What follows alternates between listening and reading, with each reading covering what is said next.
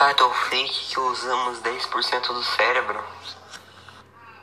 Caso isso acontecesse, o nosso cérebro ficaria exausto e precisaria descansar toda hora. As áreas que ficam ativas no nosso cérebro são o que uma pessoa está fazendo no momento. Por exemplo, quando eu estou conversando, as áreas mais ativadas no meu cérebro nesse momento são de raciocínio, memória e de fala.